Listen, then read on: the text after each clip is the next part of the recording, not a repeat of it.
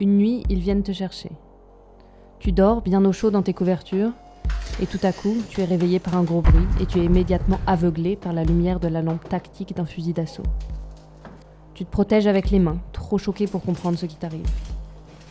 Un flic t'attrape par le bras et te tire brutalement hors du lit, te déboîte quasiment l'épaule. Il y a des mecs qui crient fort et tous en même temps.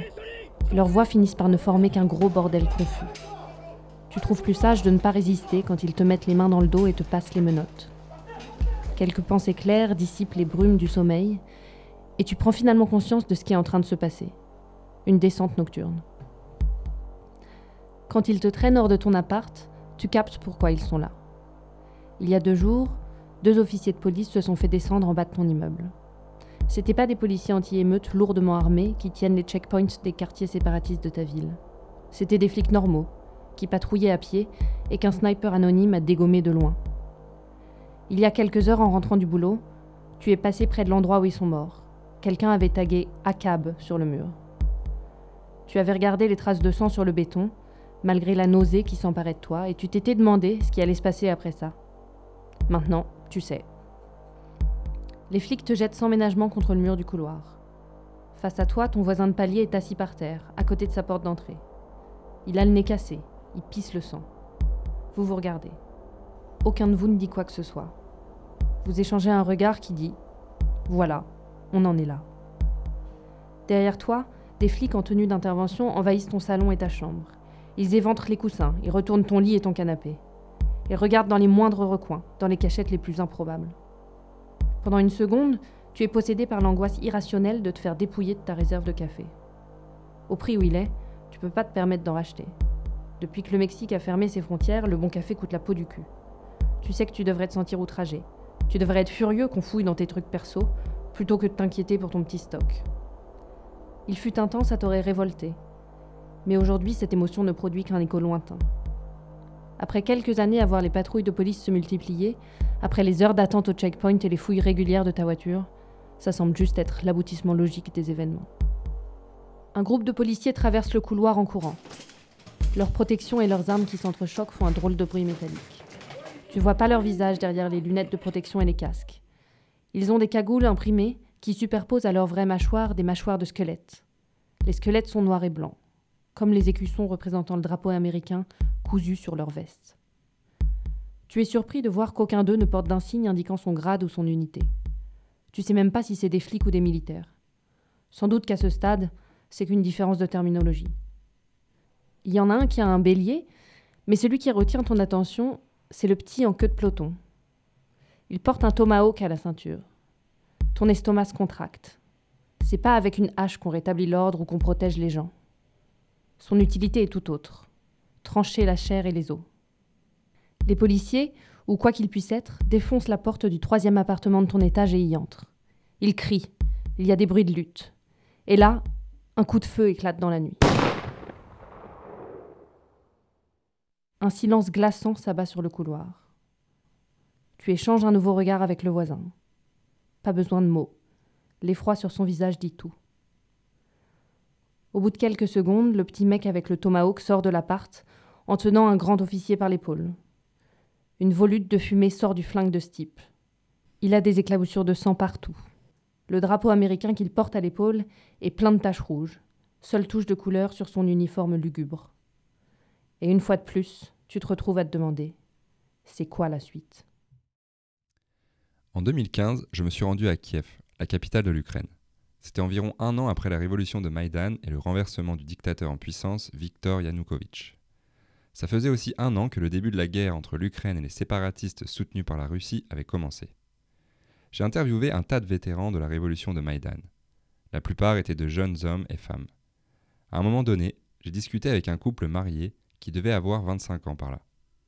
Tous les deux étaient franchement de petite taille, voire minuscules. Ils faisaient carrément pas le poids en gros. Je les ai écoutés me raconter comment ils avaient affronté les Berkouts. Les Berkouts, c'était la police anti-émeute ukrainienne.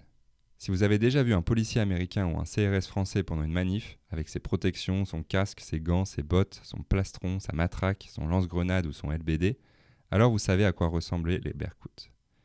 Tous les flics anti-émeute sont à peu près les mêmes, ils ressemblent à Dark Vador. Ça doit faire peur de les voir s'approcher en rang. Le spectacle de dizaines, voire de centaines de ces soldats aux carrures impressionnantes est calibré pour vous foutre les jetons. Je reviens au couple de Maïdan. Ils faisaient partie des premières lignes face aux Berkouts et pendant des semaines, ils ont réussi à repousser les assauts de cette armée de Dark Vador. Je savais que c'était vrai, mais je ne parvenais pas à concilier ce fait avec l'image que me donnaient ces deux geeks tout maigres devant moi. Et puis finalement, je leur ai demandé Vous êtes tous les deux minuscules et vous êtes informaticiens, pas champion de MMA. Comment est-ce que vous avez réussi à battre des flics suréquipés? La jeune femme m'a souri et a dessiné la forme d'un bouclier anti-émeute avec ses bras. Il ressemble à un bouclier de légionnaire romain, sauf qu'il est noir. Elle m'a expliqué. Les bercoutes portent ces grands boucliers, et si t'es petit, tu peux te baisser, attraper le bouclier par le bas et le soulever. Avec tout leur équipement, leur centre de gravité est très haut. C'est facile de les déséquilibrer, surtout quand le sol est gelé. Quand ils tombent à la renverse, ils sont comme une tortue sur le dos, et là, tu leur marches dessus. En plus d'être un bon conseil pratique, si jamais un jour tu te retrouves, cher auditeur, face à des flics anti-émeutes, j'ai aussi trouvé que l'histoire de cette fille était une métaphore du pouvoir de l'État. Ça a toujours l'air impressionnant. Les gouvernements ne reposent pas tant sur un monopole effectif de l'usage de la force que sur le fait que tout le monde croit à ce monopole.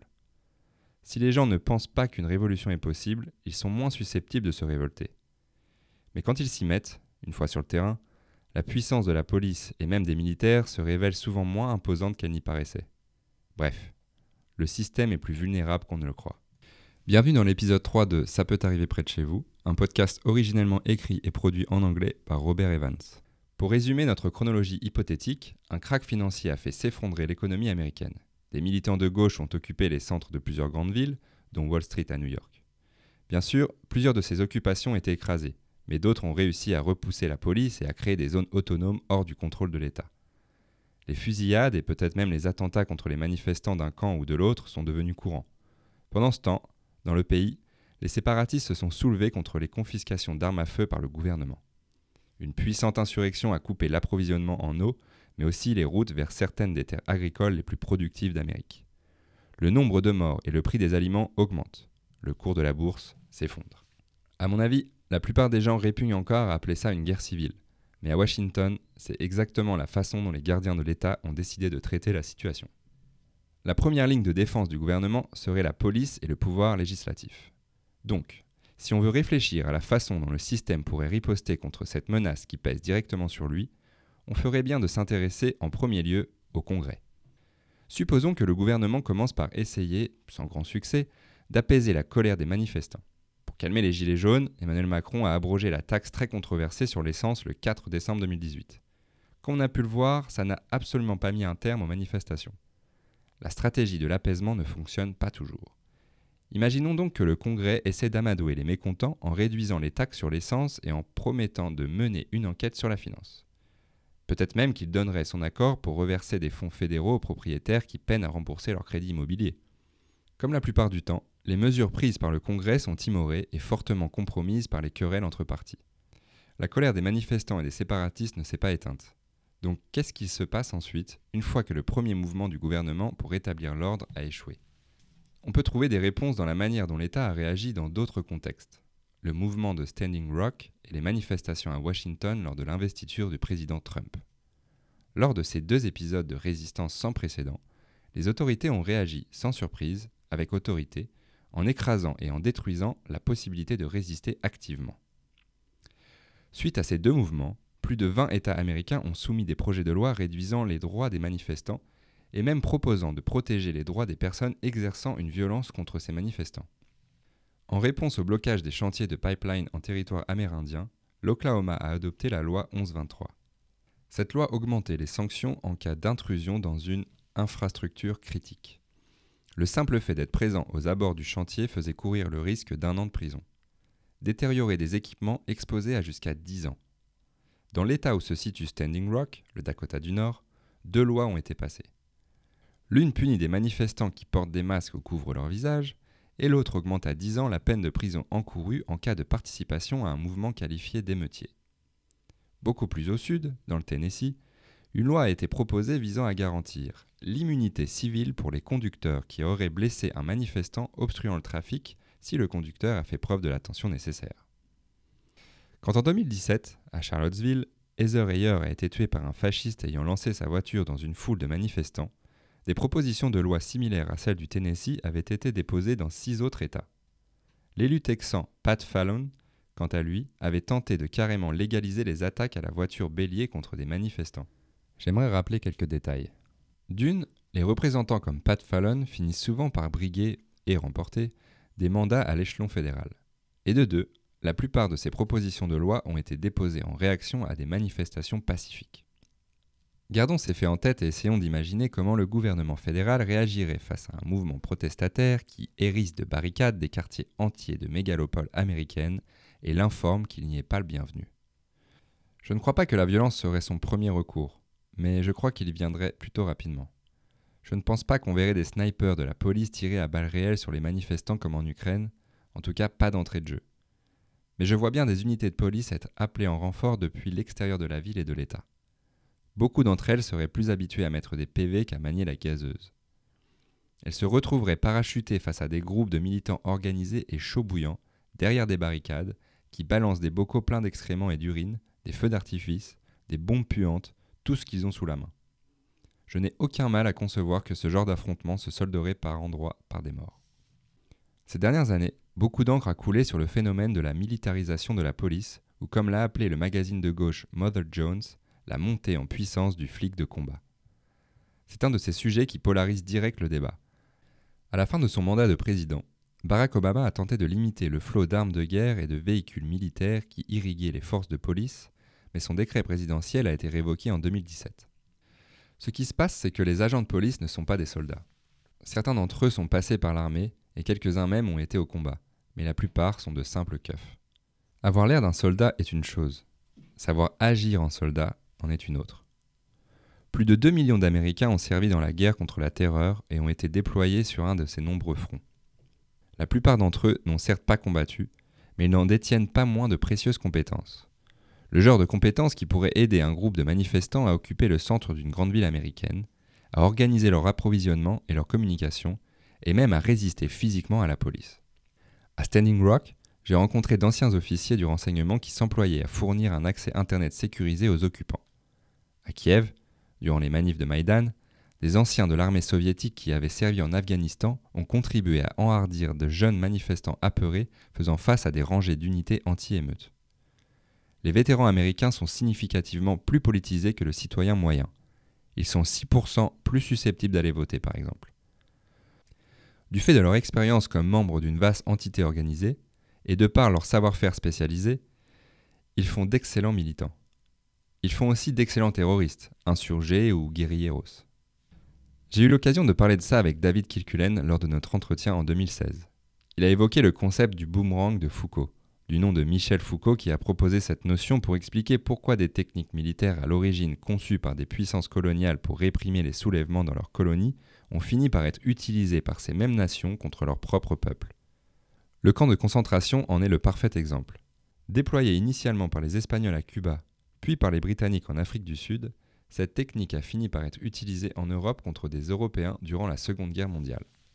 La technologie des empreintes digitales et le concept de la prison panoptique sont deux exemples supplémentaires de techniques initialement développées par les Européens pour maintenir l'ordre colonial, puis rapportées dans leur propre pays.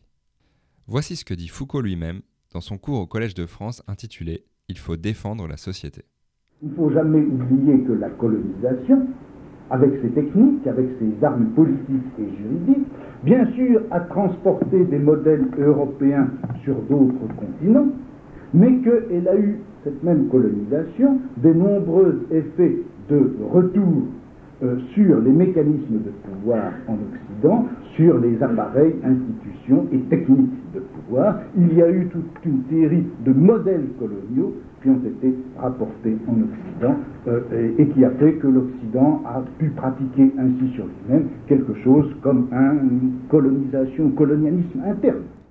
Dans son livre Ville sous contrôle, la militarisation de l'espace urbain, le professeur Stephen Graham affirme que le même phénomène se produit actuellement aux États-Unis à partir de techniques que nos militaires ont initialement développées pour combattre les insurgés en Irak et en Afghanistan. Ces opérations servent de terrain d'essai aux technologies et aux techniques qui se retrouvent ensuite sur le marché florissant de la sécurité intérieure. C'est par de tels processus de transposition que des modèles explicitement coloniaux de pacification, de militarisation et de contrôle, mis au point et perfectionnés dans les rues des pays du Sud, se propagent au cœur des métropoles capitalistes du Nord. En d'autres termes, si vous voulez avoir une idée de la façon dont notre gouvernement et nos militaires réagiraient à un mouvement séparatiste aux États-Unis, il suffit de regarder ce qu'ils ont fait dans d'autres pays. C'est pourquoi, au fil de ce podcast, je ferai régulièrement référence à ce que l'armée américaine a fait à Mossoul et à Raqqa. Mais pour l'instant, pour cet épisode, ce qui est important, c'est que le boomerang de Foucault est à double tranchant. À l'heure actuelle, l'État dispose d'une multitude d'armes et de tactiques mises au point pour combattre les insurgés en Irak et en Afghanistan. Mais les villes et les campagnes américaines sont également remplies d'hommes et de femmes qui ont passé des années de leur vie à faire ces guerres et à combattre ces insurgés. Ils ont observé ce que l'ennemi a fait, ce qui fonctionnait et ce qui ne fonctionnait pas. Avant de poursuivre, je voudrais être clair. Je ne dis pas que les anciens combattants sont des personnes intrinsèquement violentes ou quelque chose du genre. Je ne pense pas qu'ils soient plus susceptibles de devenir des terroristes que n'importe qui d'autre. Ce que je dis, c'est que s'ils font ce choix, ils ont un éventail de capacités beaucoup plus large que, par exemple, un instinct de maternelle radicalisé. Nous avons vu dans notre histoire récente des vétérans de retour du front se lancer dans des croisades solitaires pour, comme le dit le slogan, ramener la guerre à la maison. Timothy McVeigh, le poseur de bombes d'Oklahoma City, était un vétéran. Il tuait des gens pour son pays avant de tuer les gens de son pays. Je doute que Tim ait lu Il faut défendre la société, mais sans le savoir, sa trajectoire illustre parfaitement la théorie du boomerang de Foucault.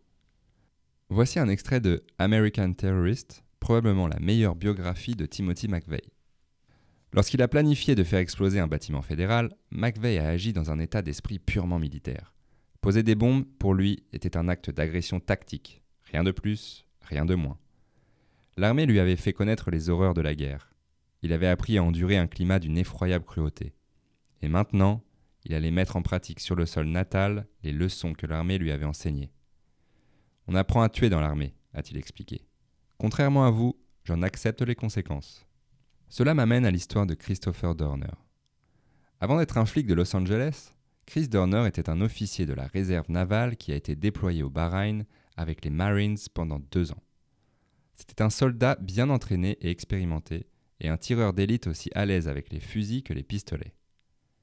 Jusqu'en 2013, l'agent Dorner semblait être un être humain modèle. En 2002, alors qu'il s'entraînait à la base aérienne de Vance dans l'Oklahoma, lui et un camarade ont trouvé un sac contenant 8000 dollars en espèces qui appartenait à l'église coréenne de la ville d'Enid. Ils ont remis l'argent à la police. À l'époque, lors de son interview, Dorner déclarait Il y avait quelques milliers de dollars et si les gens sont prêts à donner ça à une église, euh, ça doit être vraiment important pour eux. Il a insisté sur le fait que l'armée, ainsi que sa mère, avait fait de lui un homme d'honneur. En 2013, Christopher Dorner a été viré de la police de LA. Selon lui, c'était parce qu'il avait dénoncé le recours à une violence excessive au sein du département, des passages à tabac de suspects et des sans-abri. Il a essayé de signaler ces abus et on l'a fait taire. Il aurait pu aller voir la presse ou l'ACLU, Union américaine pour les libertés civiles, ou suivre les recours acceptables que notre société prévoit pour répondre aux griefs des citoyens. Mais il croyait que rien de tout cela n'aboutirait. Il a choisi un chemin plus sanglant. Le 1er février 2013, un colis arrive au bureau du présentateur vedette de CNN, Anderson Cooper. Il contenait un DVD exposant le différend de Dorner avec sa hiérarchie, ainsi qu'une médaille du département de police de Los Angeles. Ces médailles appelées Challenge Coin sont un peu comme des POG chez les soldats et les forces de l'ordre. Elles portent le logo de tel département, tel bureau ou tel général, etc. Chris Dorner avait tiré des coups de feu sur la médaille qu'il avait envoyée et il avait attaché un petit mot. 1 MOA. Cela signifie une minute d'arc. C'est une mesure spéciale pour les tireurs. En écrivant ce mot, il disait qu'il avait touché la médaille plusieurs fois à 100 mètres de distance. Bref, Chris Dorner disait Je ne rate jamais ma cible.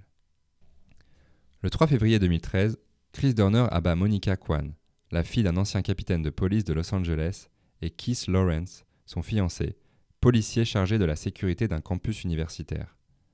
C'est le début d'une semaine de violence qui durera jusqu'au 12 février. Cette période a été chaotique et terrifiante pour la police. Beaucoup d'agents allaient au boulot en ayant l'impression d'être des proies pour le Predator. C'était aussi une époque flippante pour les hommes noirs qui ressemblaient de loin à Chris Dorner. Un type a écrit au marqueur en majuscule sur son t-shirt Je ne suis pas Chris Dorner pour aller faire ses courses. Ce n'était pas juste une blague. Des gens appelaient la police pour signaler des individus qu'ils croyaient être Dorner et les flics étaient tellement sur les dents qu'ils ont ouvert le feu sur deux pick-up avant de s'apercevoir de leur erreur. Dans sa cavale, Chris a tué deux policiers de plus et en a blessé trois autres. Toutes les patrouilles à moto ont été suspendues par mesure de précaution. Les 40 flics gradés ciblés nommément dans son manifeste ont bénéficié de protections spéciales et des milliers d'agents ont été assignés à la surveillance des autoroutes californiennes. Voici des extraits du manifeste que Chris a publié au début de sa guerre solitaire contre la police. Citoyens, slash, non-combattants, ne fournissez aucune aide médicale aux officiers blessés, slash, combattants ennemis. Ils ne le feraient pas pour vous. Ils vous laisseraient vous vider de votre sang, parce que ça les arrange bien de tomber sur un meurtre, ça leur donne des histoires croustillantes à raconter aux collègues, et en plus ils récoltent la thune des heures sup au tribunal. Comme ils disent toujours, chacun son boulot, je suis pas médecin. Il y aura des morts, dans les deux camps. À un moment, il faut remettre les compteurs à zéro. Ça va être une guerre d'usure, et pour moi, une victoire cadméenne, une victoire à la Pyrrhus. Gagner, quitte à tout perdre. Vous avez beau avoir les ressources et les hommes, vous avez un temps de retard, et vos tactiques sont prévisibles. Quant à moi, ma force et mon avantage sont d'être imprévisible, inédit, impitoyable. Vos briefings et vos tables rondes vous font perdre du temps. Dorner a fini par se faire coincer dans un chalet près du lac de Big Bear à 150 bornes de LA, au beau milieu de la montagne. Pendant l'assaut de la police, le chalet a pris feu et l'on suppose que Chris Dorner s'est suicidé. Trois ans plus tard, en 2016, Mika Xavier Johnson suit les traces de Dorner et abat cinq policiers de Dallas pendant une manifestation. Johnson était un réserviste de l'armée américaine et avait combattu en Afghanistan. La même année, Gavin Eugene Long tire sur six policiers de Louisiane en leur tendant une embuscade à bâton rouge. Trois d'entre eux meurent. Gavin Long avait passé cinq ans dans les Marines. Il avait servi en Irak. Ok, Long était un analyste, donc il passait plutôt ses journées dans un bureau. Mais tous les Marines sont entraînés au tir et aux tactiques de l'affrontement comme, justement, l'embuscade. L'armée américaine atteint aujourd'hui des sommets dans l'art d'entraîner les hommes au combat. Même les soldats qui sont rarement sur le terrain peuvent s'avérer sérieusement compétents. Ces trois cas démontrent amplement les dégâts que peut faire une personne compétente et entraînée dans les rangs de la police américaine. Mais c'est le cas Chris Dorner qui me semble le plus intéressant et qui est, je crois, le plus pertinent dans ce que je voudrais démontrer.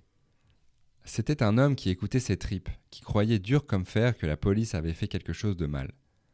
Sa croisade a paralysé pendant plus d'une semaine le LAPD, une des plus grandes forces armées sur cette planète. Imaginez s'il avait été lâché dans la nature, à la chasse aux flics, pendant un gros mouvement social.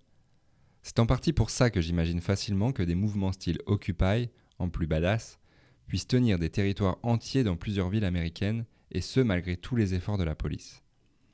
Un vétéran vénère et radicalisé, avec le genre de flingue qu'on peut acheter à peu près n'importe où aux États-Unis, pourrait assez facilement mobiliser et tenir en échec les forces de l'ordre de toute une ville à un moment où la police n'aurait pas assez d'unités à déployer. Et rappelez-vous le boomerang de Foucault. Comme vous le savez, la police réagit déjà, disons, vivement dès qu'un de ses membres meurt. Vu que Black Lives Matter faisait les gros titres au moment où Johnson et Long ont commis leurs attaques, et parce qu'ils étaient tous les deux noirs, des voix se sont élevées à travers tout le pays pour qualifier le mouvement Black Lives Matter de groupe extrémiste et violent, en dépit de l'absence de lien entre les tireurs et le mouvement. Si un vétéran en colère et armé d'un fusil de sniper commençait à shooter des flics de New York pendant qu'au même moment une grosse partie de Manhattan était bloquée par des manifestants, ben ça ne serait pas si aberrant d'imaginer que les flics puissent mettre ces morts sur le dos du mouvement social. Leur violence contre les manifestants ne ferait qu'augmenter, et encore plus d'activistes seraient blessés, voire tués. Encore plus de vidéos de violences policières seraient diffusées sur Internet.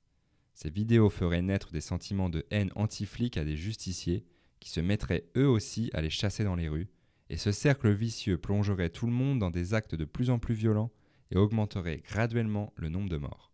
Et c'est là que le revers de l'effet boomerang se produit, parce que la police compte également énormément d'anciens vétérans. Et quand ces mecs feront face au même genre d'attaque qu'ils ont subi lorsqu'ils étaient déployés à Bagdad ou ailleurs, ils vont répondre en utilisant les techniques répressives qu'ils ont utilisées là-bas. Comme Foucault l'avait prédit, les citoyens américains se retrouveront alors à endurer ce que des millions d'Irakiens et d'Afghans connaissent déjà, la descente nocturne. N'importe quel Irakien qui a grandi à Kirkuk ou à Fallujah au début des années 2000 vous parlera des soldats américains vêtus comme dans des films de science-fiction, couverts de Kevlar, avec des guns géants et des équipements optiques qui leur faisaient des têtes de mutants insectoïdes, défonçant des portes au beau milieu de la nuit pour emmener des gens. Parfois des insurgés, d'autres fois des civils, innocents, victimes d'erreurs sur identité. Dans tous les cas, des raids terrifiants. Et une équipe de jeunes nerveux et armés qui défoncent des portes au milieu de la nuit à la recherche de terroristes, ça laisse pas mal de place pour les erreurs. Le genre d'erreur qui peut être fatale. Comme vous n'êtes sans doute pas familier de ce qui se passe dans ce genre de descente, je vais citer quelques vétérans de guerre qui témoignent dans le journal The Nation en 2007 sur leurs activités en Irak. Le sergent John Bruns a servi à Bagdad et à Abu Ghraib. Il a dirigé de nombreuses descentes de nuit sur la population locale. Il déclare L'idée, c'est de les avoir par surprise, de les attraper pendant leur sommeil. Vous foncez, et s'il y a des lampes et qu'elles fonctionnent, vous les allumez. Sinon, vous utilisez vos lampes torches. Vous laissez une équipe à l'extérieur, tandis qu'une autre équipe entre. Chacune a à sa tête un chef, ils communiquent ensemble avec un micro et une oreillette. Bon, vous montez les escaliers, vous saisissez l'homme de la maison, vous le sortez du lit devant sa femme, vous le mettez contre le mur. Vous envoyez vos hommes dans les autres pièces chercher le reste de la famille, puis vous les regroupez tous. Et là, vous choisissez une pièce et vous la ravagez, en vérifiant qu'il n'y a aucune arme ou quoi que ce soit qui puisse être utilisé contre vous. Ces raids entraîneraient sans aucun doute des accidents sanglants, puisque même les contrôles de routine en provoquent. Le lieutenant réserviste des Marines, Jonathan Morgenstein, a servi à Ramadi d'août 2004 à mars 2005. Voilà ce qu'il en retient. Franchement, c'était matériellement impossible de faire une enquête à chaque fois qu'un civil était blessé ou tué parce que ça arrive tout le temps, qu'on aurait passé tout notre temps à faire ça. Je tiens à rappeler que les soldats qui effectuent ces descentes où des gens trouvent souvent la mort sont mieux formés que n'importe quel flic qui en ferait autant aux États-Unis. Une recherche Google m'a mené vers un article du New York Times datant de 2009. Des soldats tuent un couple irakien lors d'une descente à domicile. C'est typiquement le genre de gros titre que vous pourriez lire si ça se passait aux États-Unis. Imaginez. Vous prenez part à l'occupation d'une grande ville américaine et un matin au réveil, vous tombez sur ce genre d'article qui parle d'un de vos voisins. Imaginez comment les autres occupants réagiraient. Imaginez que ce soit la goutte d'eau pour l'un d'entre eux, celle qui le pousse à prendre une arme à feu et à tendre une embuscade à un flic. Vous voyez où je veux en venir? Chaque nouvel élément aggrave la situation et exacerbe toutes ces tensions qui d'ordinaire finissent par se dissiper.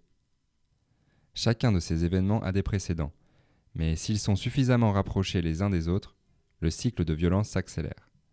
Alors imaginez que les flics affrontent chaque nuit des manifestants enragés en sachant qu'ils peuvent se faire tirer dans le dos à tout moment. Imaginez-les faire ça des jours et des jours, des heures sup à n'en plus finir, un peu comme les policiers de Paris au plus fort du mouvement des Gilets jaunes. Et toutes les semaines, un nouveau cinglé qui veut se faire un flic. Certains de ces justiciers sont arrêtés sur le champ. D'autres continuent à tuer pendant des semaines. Pour la police, tout le monde est un potentiel ennemi. Aucun groupe d'individus ne devient plus compatissant dans ces conditions de stress permanent. Je cite à présent un autre vétéran, un sergent d'état-major du nom de Camillo Merria. La frustration créée par notre incapacité à rendre l'appareil à ceux qui nous attaquaient a conduit à des tactiques consistant tout simplement à punir la population locale qui était derrière eux. Comme on le sait, la question de la violence policière aux États-Unis est un des sujets les plus tendus du moment. Je fais tout mon possible pour présenter les choses de façon équitable. Si parmi mes auditeurs se trouvent des agents de police ou des gens convaincus de l'utilité de leur travail, je tiens à les assurer que je ne cherche pas à dire que les forces de l'ordre sont composées de sadiques. On parle d'une situation qui serait terrifiante et démoralisante pour la vaste majorité des agents de police américains. Les gens qu'ils auraient en face d'eux ne ressembleraient pas tous à Chris Dorner, lui dont les états de service étaient irréprochables et dont les motivations étaient intelligibles. Certains seraient des criminels professionnels, membres de gangs comme MS-13 ou Calle 18. En écrivant un article pour Cracked en 2016, j'ai rencontré plusieurs experts qui ont, indépendamment, exprimé la même certitude. Les organisations criminelles prendraient part à tout affrontement sérieux qui éclaterait dans une ville où elles sont implantées. Et de fait, c'est une réalité assez récurrente dans les guerres civiles. David Kilcullen, l'ancien stratège du département d'État, m'a dit ceci. Il y a souvent un élément criminel dans les premiers stades d'un soulèvement, qui a tendance à être purgé par la suite. En particulier, les criminels de rue ont beaucoup plus facilement recours à la violence. On voit des mouvements de révolte naissants qui font appel à des gangs et des gros bras pour mettre la pression et pour que tout le monde baigne dans ce climat-là. La pression qui monte, c'est ça qui fait la différence entre une agitation généralisée et une véritable révolution. Les loups solitaires conspirationnistes et les groupuscules violents prêts à tuer ne représentent pas tant une inspiration pour les masses qu'une accoutumance progressive à la violence. Et c'est là un pas crucial sur le chemin qui mène d'une série de manifs à une guerre civile. Le 22 octobre 2011, le site d'information financière Business Insider publie un article sous un titre particulièrement réjouissant. Le FBI déclare que toutes les branches de l'armée sont infiltrées par des gangs. C'est un de ces titres qu'on voit de moins en moins mais qui décrit vraiment exactement la réalité. Voici un extrait du rapport du FBI. Via des mutations et des déploiements, les membres de mafias affiliés à l'armée étendent leur culture et leurs opérations à de nouveaux territoires à l'échelle nationale et mondiale, sapant les efforts anticriminalité des forces de l'ordre et des politiques sécuritaires. Des membres de gangs disposant d'un entraînement militaire représentent une menace particulière pour les forces de l'ordre du fait de leur armement distinctif, de leurs compétences de combat et leur capacité à transmettre des compétences aux autres membres de leur gang. À l'heure actuelle, rien n'indique que des gangs de rue apportent leur soutien à une quelconque activité antigouvernementale. Je veux dire, à part en vendant de la drogue et tout. Les gangs, avant tout, c'est des machines à fric mais les criminels font depuis longtemps d'excellents révolutionnaires. Abu Moussad al-Zarqawi, le père fondateur de l'État islamique, vendait de la drogue pour un gang de rue en Jordanie avant de rencontrer Allah. Joseph Staline braquait des banques avant la révolution bolchevique. De gangsters à révolutionnaires, n'y a parfois qu'un pas. La société américaine est truffée de gens disposant des savoir-faire et du matos nécessaires pour faire monter la pression sociale à un niveau alarmant. Et au sein des villes touchées, celles qui auraient affaire à de vastes occupations, des checkpoints de police, des descentes nocturnes, une escalade de la violence, la pression pourrait vite devenir critique. De mon second séjour à Mossoul m'est resté un souvenir particulièrement vif. On suivait une unité de la police fédérale irakienne. Ce nom est un doux euphémisme. Les mecs ont des tanks, de l'artillerie, des mortiers, des lance-roquettes, des mitrailleuses. Et c'est pas pour faire joli, je peux en témoigner. Parmi la population de Mossoul, la police fédérale a la sinistre réputation de ne pas hésiter une seconde à ouvrir le feu à l'arme lourde en plein milieu des quartiers densément peuplés, remplis de familles tentant de se mettre à l'abri. Par ailleurs, c'étaient des mecs sympas, mais j'aurais pas aimé être dans leur viseur, dans tous les sens du terme. Au moment de les quitter, après avoir passé quelque temps embarqué avec eux, j'ai tenté d'exprimer ma gratitude à leur colonel pour son hospitalité. Je crois qu'il a compris que je le remerciais de ce qu'il faisait contre Daesh. Je n'oublierai jamais sa réponse. Il m'a dit T'en fais pas, ta police ferait la même chose si ça se passait dans ton pays. Cette phrase n'a pas cessé de me hanter depuis. En effet, une fois la spirale de la violence enclenchée, quand les deux camps recenseront des dizaines et bientôt des centaines de martyrs, les événements s'enchaîneront jusqu'à l'implication inexorable de l'armée et jusqu'à une guerre pure et simple entre le gouvernement états-unien et une large partie de sa population. Beaucoup d'entre vous présument qu'à partir de là, la violence prendrait fin plutôt rapidement. On parle après tout de manifestants qui balancent des molotovs et de rebelles armés d'AR-15. Vous vous dites qu'ils ne pourraient pas tenir très longtemps contre la toute-puissante armée américaine. Dans l'épisode La défaite de l'armée américaine, je vous montrerai pourquoi vous ne devriez pas en être si sûr.